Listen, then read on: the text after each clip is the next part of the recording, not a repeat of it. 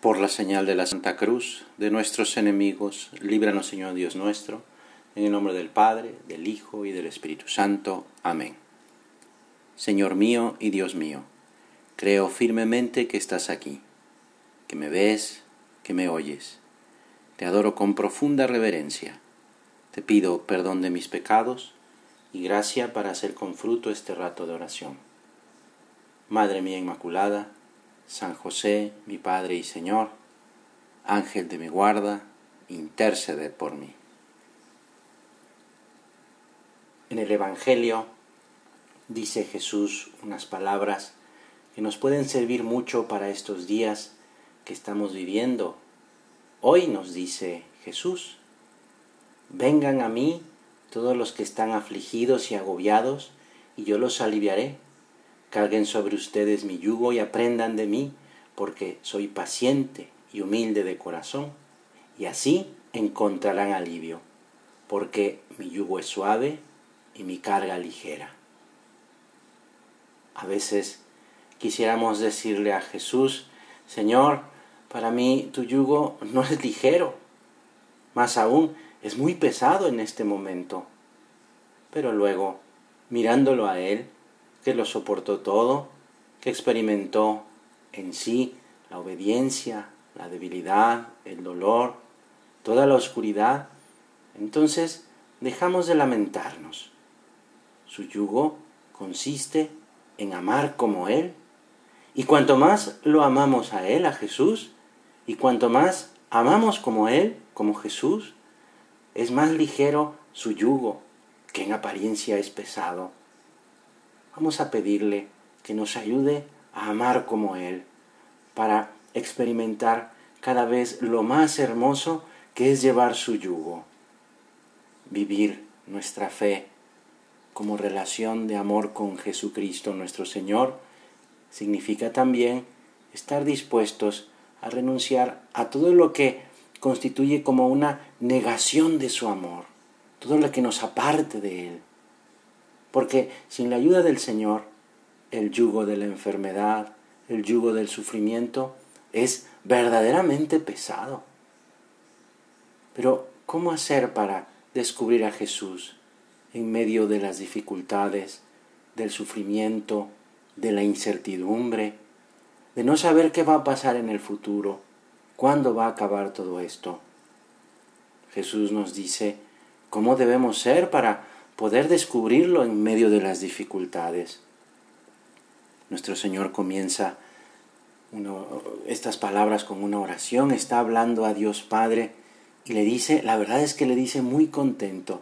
Podemos imaginarnos la cara y sobre todo la mirada de Jesús que le dice a su Padre Dios, Te alabo Padre, Señor del cielo y de la tierra, por haber ocultado estas cosas a los sabios y a los prudentes y haberlas revelado a los pequeños, a la gente sencilla. El mundo considera afortunado a quien tiene cosas, alcanza el éxito, pero Dios no mira solo eso, sino mira al corazón, al fondo del corazón. El mundo da crédito a los sabios, a los doctos, mientras que Dios siente predilección por los pequeños, por la gente sencilla, que no se complica, que no se fija en el que dirán, que no pone su confianza solo en lo material. Lo que nos enseña estas palabras del Señor se derivan de esto. Es que hay dos, como dos dimensiones de la realidad, una más profunda verdadera, eterna. Es en la que se fija Dios. Y la otra que se refiere a lo material, a lo que se acaba, a lo que es apariencia.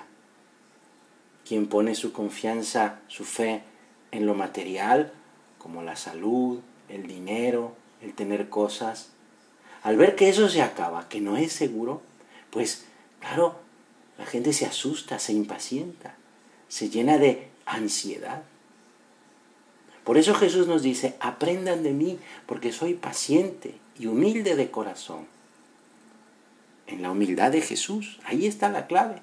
La segunda persona de la Santísima Trinidad el verbo encarnado, además de mostrarse todo el amor de Dios por nosotros en la encarnación, nos enseña el verdadero camino que conduce a la plenitud de ese mismo amor, del amor de Dios, que nos da paz, que nos da la verdadera felicidad. Ser humilde, como, lo fue Jesucristo, significa servir, servir a los demás, muriendo al hombre viejo, a las tendencias que el pecado desordenó en nuestra naturaleza. La humildad nos permite reconocer quiénes somos, porque a diferencia del que es orgulloso soberbio, el humilde va midiendo los límites naturales de su, de su persona, de su naturaleza, y se da cuenta de que Dios es infinito, que es el Creador, que es nuestro Padre.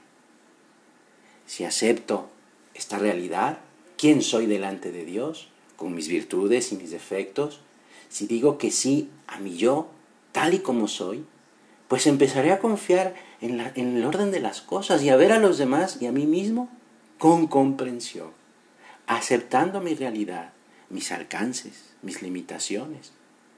Así, mi realidad no es un enemigo, sino que es medio para buscar a Dios. Y entonces no cabe el ser escéptico, no cabe el ser pesimista, que es lo que mata, es como si cortara las piernas y los brazos, que no permite que sigamos luchando, que sigamos adelante. Este modo de ver la realidad tal y como es nos acerca a la humildad y nos prepara para la lucha que implica ese abandonar la comodidad, para incluso hacer cosas que no queremos hacer, pero que sabemos que tenemos que hacer. Por eso es que la humildad esta humildad que nos enseña Jesús es muy importante, pues tiene que ver con muchas cosas en nuestra vida. Así lo decía San José María. Por ejemplo, la oración es la humildad del hombre que reconoce su miseria y la grandeza de Dios, a quien se dirige y habla y adora, de manera que todo lo espera en Dios y nada de sí mismo.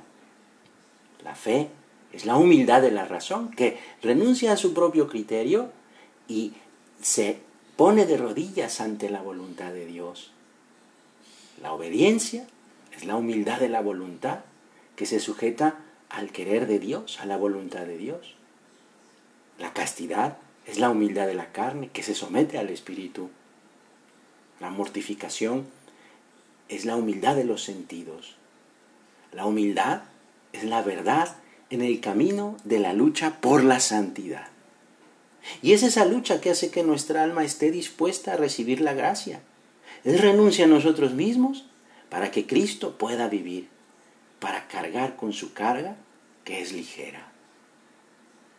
Cuando la Virgen María recibió la noticia de que iba a ser la madre del Salvador, exclamó agradecida a Dios en su oración, diciendo, porque ha mirado la humildad de su sierva por eso todas las generaciones me llamarán bienaventurada, porque ha hecho en mí maravillas el poderoso cuyo nombre es santo. Que esta alegría de la Virgen, de esta Madre buena, que es Madre nuestra, se nos pegue a todos nosotros. Que salgamos en esto a ella, Santa María, y así nos pareceremos más a Jesucristo nuestro Señor. Te doy gracias, Dios mío, por los buenos propósitos, afectos e inspiraciones que me has comunicado en esta meditación. Te pido ayuda para ponerlos por obra.